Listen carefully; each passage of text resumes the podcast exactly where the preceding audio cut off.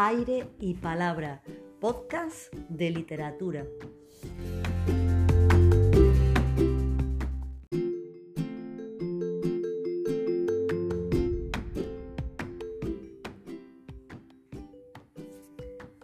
Vamos a leer un fragmento de La montaña farsante. Es un libro clásico de la literatura juvenil, eh, publicado en la editorial Alfaguara ya tiene sus años, es de 1989, al menos su publicación en castellano.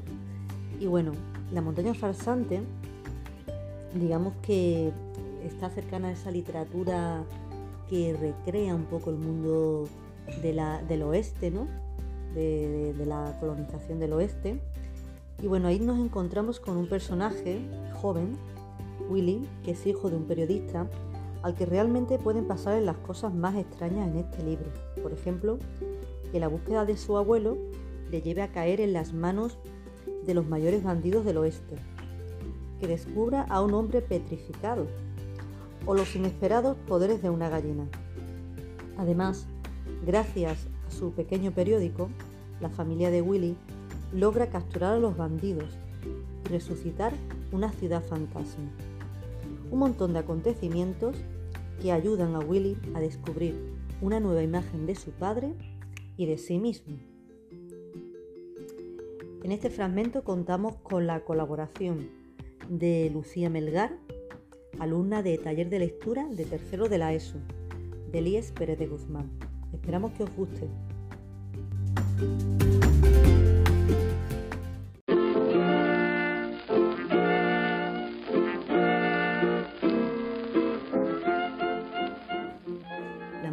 Farsante de Sid Fleischman. Fragmento del capítulo 3 por Lucía Melgar.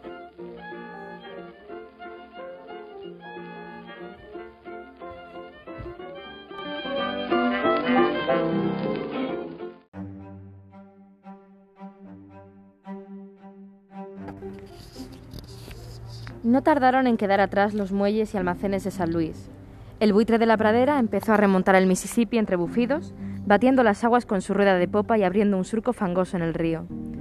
Calculo que habríamos recorrido unas cinco millas cuando el capitán Cooley sacó la cabeza por la ventana de la timonera e hizo sonar la sirena y repicar una campana, provocando todo el ruido que pudo. El negro humo de leña, que surgía a trompicones de la última chimenea, se vio atravesado por chispas luminosas como luciérnagas. Estábamos entrando en la boca del río Missouri, Encontré a Glorieta a mi lado, contemplando el paisaje a través de sus gafas. ¿Willey? ¿Qué? No quiero ir a amanecer. El abuelo no te encontrará fea, te lo aseguro.